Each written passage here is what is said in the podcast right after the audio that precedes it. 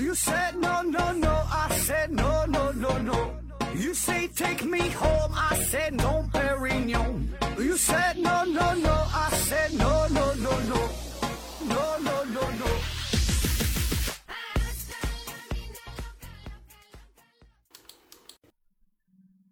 拼命探索，不计后果。欢迎您收听《思考盒子》，本节目由喜马拉雅平台独家播出。今天呢，还是回答听友的问题。第一个问题，雷神 VJ 提问说：何总听了塔斯马尼亚岛啊，还想知道一下，今天还存在哪些落后的种族？他们的现状如何？还是刀耕火种吗？世界上其他国家准备怎么呃对他们？谢谢。嗯、说这个一些比后比较落后的种族部落啊，那你说这种情况，你说这类人呢仍然存在哈、就是呃仍然保持着这种原始的生活方式，依靠呃打猎呀、捕鱼呀为生。嗯，比如说在这个亚马逊丛林当中，有一个叫做皮拉罕人啊，皮拉罕的这么一个部落，整个部落呀大约只有三百人左右。呃，他们说的话呢，咱也听不懂啊，语言学家呢也研究不太明白。嗯，据研究发现嘛，说在他们的这个语言当中，就连这个数量词都没有，就像他们数数一二三都不会啊，所以就是非常的落后。那与他们相近的一些部落呢，也都消失掉了啊，只剩他们自己。他们的生活方式、作息时间呢，和我们现代人也不一样。每次呢，睡觉就睡两个小时，嗯，睡醒了就去工作啊，就晚上也一样啊，天天都是按按这种模式去工作的。再比如呢，在这个孟加拉湾有一个小岛，这岛上呢有一群叫做桑提内人啊，他们呢也是长期不与外界联系，而且呢他们脾气都非常暴啊，有外人过来了，他都会发起进攻，所以呢有一些学者科学家想要研究他们，也研究不了啊，根本进不了声儿，过来了就拿就拿这个大石头打你啊，就拿这飞的标枪飞你啊。再比如呢，在非洲大陆坦桑尼亚荒野上有一群原始部落，叫哈扎人啊，他们也是过着与世隔绝的这种生活，呃，保持着几千年前的这种原始生活的状态。整个哈扎人的人口呢，也是不超过一千人，通常呢是二三十人呐、组成一个小团体，以这种群居的方式生活。男人呢出去狩猎，女人呢负责采集果实啊，就像咱们原始社会那样。嗯、但是他们也是已经会用火啊，会用火，有时候吃这种烤熟的食物，有的时候呢直接吃这种生的食物，然后也没有什么金钱的什么观念呐、什么什么什么交换啊，就是这种非常淳朴的生活。呃，下一个问题，顾德彪提问说，手机里的陀螺仪啊是什么原理？请何总通俗的讲一下。啊，说这个手机的陀螺仪啊，这个陀螺仪，陀螺仪啊，这个是非常重要，也是非常精密的这么一个部件。那我们用手机玩游戏的时候，特别是一些这种体感游戏，与这个手机的方向啊，比如说用这个小球走迷宫啊，哎，这个呢就会用得到。还有呢，手机拍照这个防抖功能啊，还有你看视频的时候，呃，不管手机你是怎么转哈，冲哪边，它这个视频呢，总是你看起来是是，你看是是正的啊，这个这个方向，这个都是陀螺仪呃起的这个作用啊。那现在这陀螺仪已经是发展成为很小很小的这么一个元器件啊，可以放在这个手机当中。那它刚出现的时候啊，非常大哈、最早呢可以追溯到是一八五零年啊，有法国的著名物理学家傅科，他呢在研究研究地转地球自转的时候发明了陀螺仪。呃，简单的说呢，就可以理解成，就是把一个高速旋转的陀螺放在一个万向的支架上面，那么这样呢，呃，就因为这个陀螺呀在高速旋转的时候，它有这种保持稳定性的能力啊，所以呢，人们呢就可以通过这个陀螺的方向来辨认方向，来确认自己的姿态啊，进而呢计算什么角速度哈等等等等吧。那自从这个陀螺仪发明之后，最早呢是应用在航海技术上，后来呢是在呃航天科技上啊，因为飞机嘛，对吧？你飞机在天上飞，很多时候很难用肉眼来辨别方向，所以呢，这个陀螺仪就成为了飞行仪器当中重要的组成部分。而，特别是在第二次世界大战期间啊，有了一个长足的进步。那么再后来哈，就是有什么惯性制导啊，啊，这个导弹的确定的方向啊，确定角速度啊等等很多领域啊都有应用啊。这个事儿，呃，你可以上网搜一下关于陀螺陀螺仪的小视频哈，有很多视频，这个视频一看就很容易理解了。下一个问题，这秋日提问说，请问盒子，女性相亲找对象时，呃，从年龄方面来看，是找弟弟多还是找哥哥多？为什么？这事儿，那你吃烤牛肉的时候，你是喜欢吃烤的比较嫩的呢，还是烤的比较焦香的呢？对吧？就每个人的口味不一样，有的人就爱吃个七分熟的，有的人呢就爱吃烤的糊一点啊。像我这种就就爱吃烤糊、烤烤硬的、烤焦的，外边这个就黢黑黢黑那种啊。所以每个人口味不一样哈，这你愿意咋吃咋吃。下一个问题，思考电子提问说，之前呢答听友问说在汽车内睡觉的问题。很早之前我就一直有个疑问啊，新闻偶尔报道出家长把孩子忘在车里边，导致孩子窒息，车企为啥不在这方面改进改进？呃，这是一个很好的卖点，还是说汽油车很难改进，需要电动车才行？现有的汽车企业哪家已经解决了这个问题？是怎么解决的？何总谈谈你的见解。呃，说这个在汽车汽车里边睡觉被憋死啊。我觉得首先这个事儿吧是一个小概率事件，对吧？虽然我们看新闻呢，偶尔呢会看到类似的信息，但是毕竟不多，而且很多时候并不是单纯被憋死的，我觉得可能更是被热死的，或者是被冻死的，就是这个温度的问题。你像像现在那个大热天，对吧？这大下午的你在汽车里边，你说待两个小时，特别是小孩的话，很容易他就脱水就死掉了，并不是单纯因为憋死。嗯，这具体汽车的结构我不太懂啊，但是我觉得它这个密封，特别咱差一点的车，可能这个密封效果也不是特别特别好啊。可能这个，呃，就是说这个空气循环呐，哪怕你这个四个门都关上，你在车里边可能也会有，呃，一些就很少部分的空气流动。我觉得可能并不是纯憋死的。当然，这是我我不太懂啊，这个汽车的结构啊这方面咱也不知道啊。我个人感觉可能还是与这个更多的是这个温度变化。呃，关系大一些啊，而且呢，对于这个汽车厂商来说，呃，你这个事儿吧，算是一个卖点啊，算是一个卖点，就是说，你把孩子扔车里边不憋死，别的车憋死了，你这算是一个卖点。但是呢，这个卖点并不会特别特别打动人心。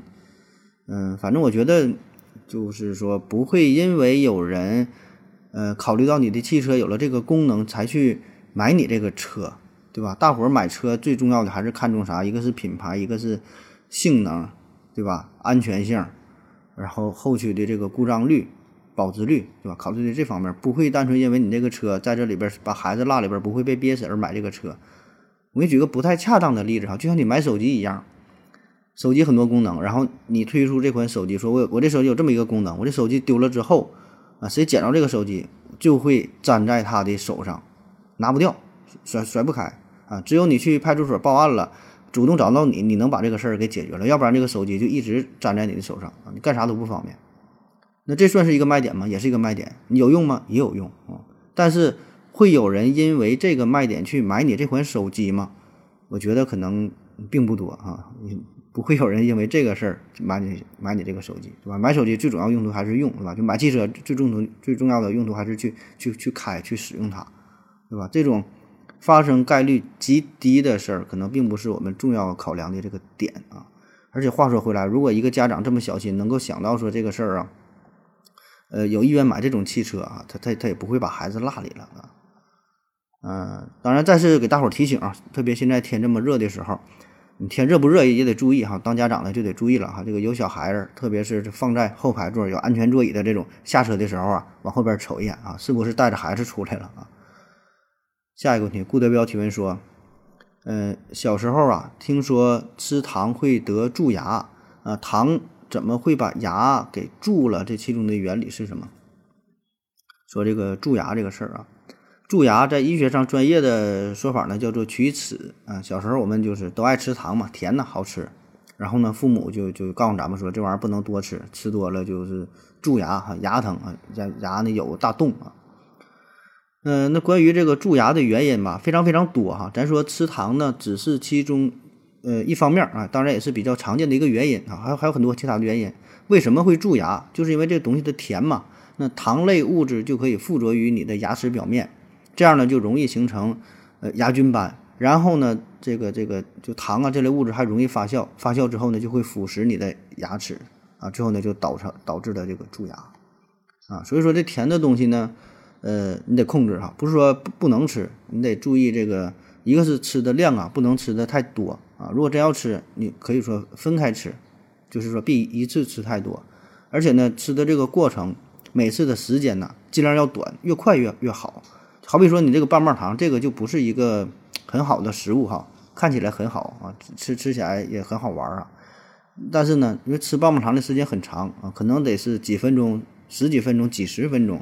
那么在这个漫长的吃糖的过程当中，危险呢就随之增加啊。所以呢，尽快吃，吃完之后呢，赶紧刷牙漱口，保持口腔的清洁，减少这个糖分呃附着于你牙齿上的时间，减少这个机会啊，这也就减少了这个蛀牙的发生。嗯，下一个问题，呃，摸你是兔子提问说，何子老师。我想问呐，为什么三四线城市可以大规模的存在没有劳动合同的雇佣关系？啊，三四线城市没有劳动合同啊，这个这事儿，嗯，就是这就是对于用用人单位来说，人家牛逼呗，人家有很大的选择的余地，对吧？一个月就两千五，你爱来不来也没有什么合同，你你你你你愿意来你就来，就是人家不缺人，对吧？老子不跟你签合同，你爱干不干。嗯，同时呢，对于这个打工人来说，他没有什么更好的选择的余地，对吧？他没有办法。换句话说，这一个岗位啊，十个人、一百个人来竞争，别看给的不多，但是但是哈，这个工作还真就不好找。所以呢，大伙儿只能将就，只能凑合干。你不签合同，那那那就不签呗，对吧？到工到月的，起码基本的也还好，对吧？拖欠工资的也不多，那就跟着凑合干呗啊。嗯，那在这里呢，提醒大家一下哈。虽说没有签劳动合同，但是这种雇佣关系仍然是成立的，仍然是可以受到法律呃保护的。因为我国这个劳动法已经明确规定，就是双方雇佣关系的确立唯一的标准就是用工，也就是说你去这地方给人家上班，你去打工了，是吧？就已经形成了雇佣关系。不管你签没签合同，在法律上你们已经形成了雇佣关系啊，已已经有这关系了，对方就应该给你钱，这是毫无疑问的啊啊！当然话说回来啊。就是法律上是这样的，他也是要保护你的。就是你不签合同的话，理论上是一样，但实际上呢，那就麻烦事儿就多呗，对吧？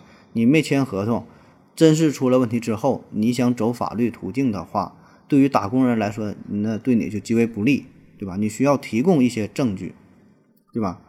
所以呢，就是在法律层面啊，理论上是一样，那实际上呢，这个坎坷比较多，所以呢。尽量还是保护好自己，最好呢还是签上这个劳动合同啊。嗯，下一个问题，愚昧和美提问说：充满戾气的科学精神人和注重修养的愚昧无知的人哪个好？嗯，这俩人比较的话，就像是说你渴了哈，嗯，有一杯呢是被人吐了一口痰的可口可乐，另外一杯呢是放了一年多变质的牛奶啊，你说你喝哪个？下一个问题，这里的黎明静悄悄提问说：“请问盒子，经过大样本随机双盲对照实验的东西就一定科学吗？有没有人对大样本随机双盲对照实验进行一次大样本随机双盲对照实验？就是说，这个实验本身做一次实验，以验证实验的科学性。”嗯，然后下边电思考电子回复他说。有评呃有同行评议，同行也有重复你的实验。一个理论是有它的适用范围，哪怕是相对论，现在也会进行不断的验证去探索它的适用范围。啊，他说这个大样本随机双盲实验哈，这个我们之前也是做过一个专题，专门聊过这个事儿。嗯，这个实验呃现在就是应用的非常多哈，在科学领域，特别是在这个医药学领域，几乎是成了一个金标准。啊，就去评价一个药物是否有用。那很多药物在正式上市之前，都要经过反复的这种实验去检测才行，对吧？然后呢，这位听友这里边就是提到了这个事儿，就质疑一下这个大样本随机呃双盲对照实验，说你这个实验是否是靠谱，对吧？你拿这个作为标准，就是说你拿这个秤去称东西，你这个秤本身准不准？这个秤准不准啊？那么。准不准不知道啊，但是说这个是目前为止吧，我们能够想到的一个比较靠谱的、比较科学的办法啊，我觉得是这样。就是说，首先我们并不能保证说这种方式是完全正确的，也不是说它就是完美的，不是说它最好的。以后可能会有更好的检验方式啊，只是在目前的情况之下啊，以我们目前掌握的技术、以我们的水平来看，这是一个比较靠谱的一个一个一个验证，对吧？那这里边说大样本，那就是大数原则那数据越多，样本量越大，统计的结果呢就会越接近于真实的情况。啊，就像之前讲这个人口普查这个事儿，很多人说人口普查根本也没问我呀，这个数能准吗？嗯，确实没问啊，因为中国这十多亿人口不可能每家每户都问，对吧？咱说十个人里边问了三个，问了四个，就有一定代表性，就是问的越多，代表性越强，对吧？十个里边问了一个和十个里问个八个，这代表性它就不一样啊，越多就越强啊，这就是大样本。那随机，那就是说这个呃，随机能够避免一些呃人为的。人为的操作，啊，或者是说，呃，由于人为造成的有意或是无意的，呃，这种误差的出现啊，随机双盲的，就是病人和医生都都不知道事情的真相啊，也是减少了人为主观的干预，啊，所以呢，这个就是我们目前能够想到的比较好的一种相对客观的方式啊，尽可能减少人为的干扰，对吧？啊，但是说这个绝对不是最完美的啊，至于说什么是最完美的，不知道啊，不知道啊，这是我们现在能想到的，也就也就这样了啊。下一个问题，思考电子提问说：何总啊，看到有人摔倒了、晕倒了，第一时间上去扶是，呃，是否弊大于利啊？前段时间看新闻说，丹麦宣布停用阿斯利康疫苗时，一个卫生官员在发布会上晕倒，旁边的工作人员第一时间抬起了他的双脚，让他双脚呈弯曲状态，再让他侧躺，这样是否呃科学合理啊？说这个人晕倒之后怎么办哈？是否要第一时间上去？呃，扶他哈，扶不扶的问题哈，扶不扶啊？嗯，你这个问题我觉得它分两方面哈，分两方面，就是说，嗯，一个是呢是这个道德层面的哈，就像电影这这电影小品嘛，沈腾哪个小品服不服，对吧？然后没有摄没有没有摄像头啊，然后然后最后呢弄得挺麻烦的啊，这个不是咱今天要要讨论的话题啊。我觉得你要问的就是从这个。科学的角度，从这个医学的角度去分析一下，就是摔倒之后，你扶他是否会加重病情啊？给这个晕倒的这个人呐带来二次的伤害，对吧？我想你是要问的是这个点啊。那么我们说这个人呐，他摔倒之后，或者说晕倒之后，有这么几种情况啊。第一种呢，就是有脊柱、有四肢的骨折啊。那在这种情况之下呢，多半会有明显的剧烈的疼痛。啊，就是出现出现骨折了啊，那这种情况下呢，就不要贸然的将他扶起来，你也扶不起来，他腿疼啊，对吧？他骨折了，你你你你你再去想把他扶起来，很可能造成这个骨骼的二次错位，加重伤害，特别是脊柱部位的损伤啊，这个就更狠了，非常敏感，对吧？这脊柱它中间有很多的神经，你稍有不慎，可能直接就干成瘫痪啊，这个是无法逆转的啊，非常危险。所以呢，第一时间赶紧打幺二零，专业的救护团队来。用专业的设备、专业的操作啊。那还有一种情况呢，就是丧失意识，这人躺那会儿一问他，他也不明白了啊，说啥他他也他也听不着了。那么这个原因呢也是非常多，比如说有这个脑梗啊、脑出血呀，啊有的是咱说天热中暑了，对吧？低血糖啊、低血压啊，甚至有心梗，就原因也是很多啊。反正我个人感觉哈，个人感觉最稳妥的方式还是不要扶起来，就躺着呗，起码咱说。就是这个人他不舒服了，咱也先让他躺着，对吧？躺着总比坐着强，坐着总比站着强。就躺着这个是还是相对来说比较一个舒服的体位，他能躺着就躺着，尽量你就别动他了，对吧？特别是你没法判断病情的轻重，那就让他躺着，这本身就是一个挺挺挺安全的最好的方式了，对吧？最稳妥的办法就是打幺二零，等着专业的人来干专业的事儿，对吧？当然话说回来，如果有一些是很明确的，这人就是哎我走道脚崴了，你看这会儿骨骼大包，就就就是局部的事儿，那很明确。那那那你就你就把他扶起来，让他坐一会儿，是吧？或者背他去医院，对吧？就是说这个吧，分情况，也不是说服务不好或者服务他就是好啊，具体情况具体分析，是吧？如果你能判断的话，那那你能知道这个病情的轻重，你就去做；如果没法判断，那就赶紧打幺二零就 OK 了。下一个问题，D D R 七提问说，嗯，何总，嗯，之前呢听到有人说这个恒星最怕产生铁。太阳照了这么久，里面有铁了吗？我感觉应该有，只是不够多，对太阳暂时没有影响，以后就不好说了。这我没看太懂啊，啥叫恒星最怕产生铁？这恒星胆儿小，咋是怕铁呀？下一个问题，Lee Snell 提问说：“请问何总，第一位掌握钻木取火技能的人呐，会是否会把技能传授给族人，还是说会保守这个秘密，独享这个技能啊？”这事儿这咱就不知道了，咱可以猜测一下哈。我想，嗯，真的是就是第一个掌握了这个技术的人啊，应该是会传下去吧，啊，因为作为这个生物学上的人，他本能的就是想不断的生存，不断的繁衍，啊，所以呢，他掌握了这项新技能，一定可以会有助于一个种族的繁衍啊，就算是不传给其他族人，也会传给他自己的后代。对吧？这个是我们一个本能的反应，对吧？传给他的孩子，传给他的子孙啊，这是一个正常的思维啊。当然，这个事儿咱不知道啊，这也没法调查，你就就就随便猜呗。下一个问题，不可不可接触提问说，何总怎么看待呃樊登？怎么看待樊登啊？他说这个是就樊登读书会啊，这确实嗯不太熟哈，也没太关注过这个人，就是听过这个名哈，知道这个人而已，但是具体他干啥？咱也不知道啊，这这真是不关注哈，就就就咱就不评价了，没法咋看待他，他愿意干啥干啥呗，不熟啊。下一个问题，Z A S S A M 提问说，问个比较无聊的问题，每次听合资节目，总感觉呀，有的时候你在打嗝似的，这是啥情况？长期消化不良吗？啊，这打嗝确实是打嗝，但不是消化不良。我录节目一般都是喝完啤酒录的，天热嘛，没事就喝点，有时候一边喝一边录啊。下一个问题，顾德彪提问说：“感觉爬山和登山正好说反了。普通人进行的是爬山，啊，普通人进行的爬山其实呢是用脚去蹬，而这个登山运动员呢所进行的登山呢是手脚并用并用，对吧？他应该是爬啊。何总怎么看？研究挺细哈，说这个登山和爬山，嗯，我觉得吧，这个登山，那咱说登山队的，对吧？一般爬这个珠穆朗玛峰，这叫登山。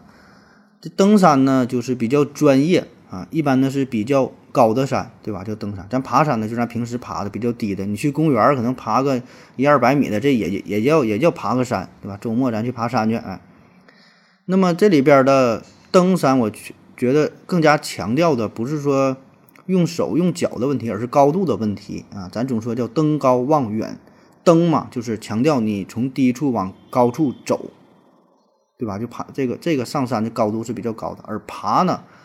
爬呢，你你想想，爬你能爬多高，对吧？爬呢就强调的这个角度变化很小，高度没有什么起伏，就基本是在同一个平面，这叫爬啊。所以呢，我们说爬山的时候，可能强调的就是咱咱爬的这个山的高度是比较低的啊。所以这里边说的是强调的是高度的变化啊。这里边的爬和登，并不是嗯代表人的这种姿态啊，而是这个高度啊。当然这是我瞎分析的啊。这个中国的语言。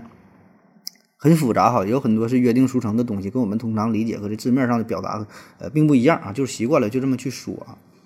下一个问题，第一人 H F 提问说：何总，我是一个不环保主义者，特别不喜欢那句“吃祖宗饭，照子孙念”这句话。我觉得一代人呢就要靠一代人自己的力量努力活下去，我们的子孙到时候自然会也必须会想出改善环境来保证生存的办法，不然呢就会被自然所淘汰。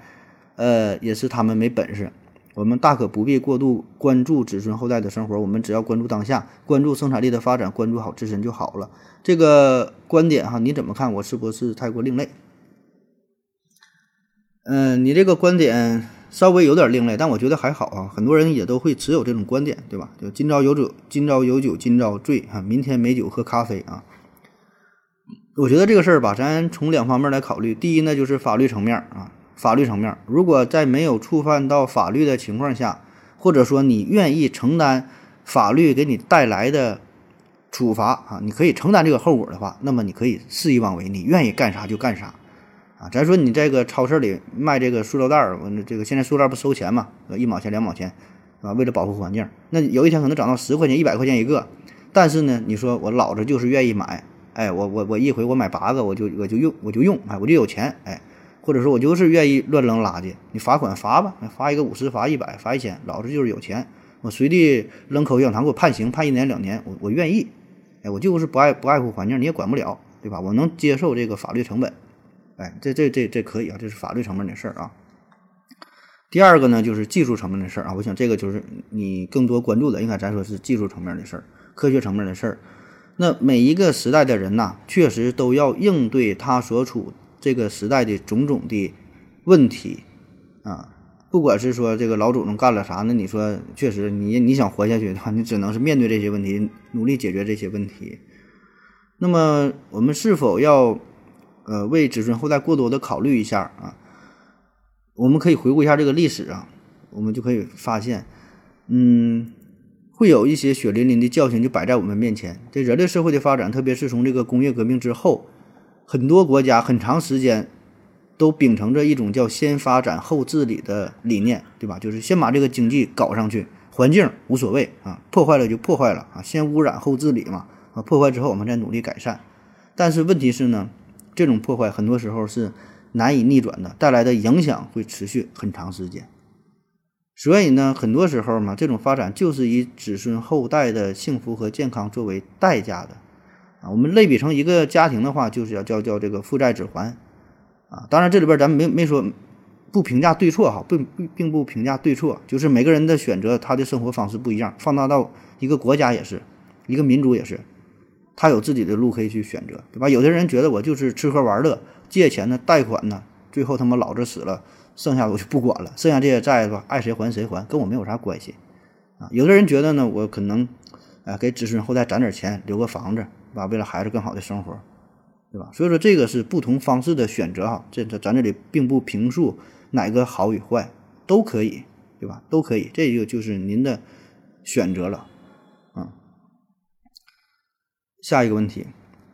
呃，摸你是兔子提问说：何子老师啊，我想问一下，作为打工人就必须有职业素养，而老板们就不应该有吗？他们可以任凭性子啊做人做事啊，就把什么啊任凭性质做人做事带到工作中啊？他这个这问题就是就咱说这个事儿啊，就是我给他改了一下啊，老板是否可以把个人情绪呃带到工作当中啊？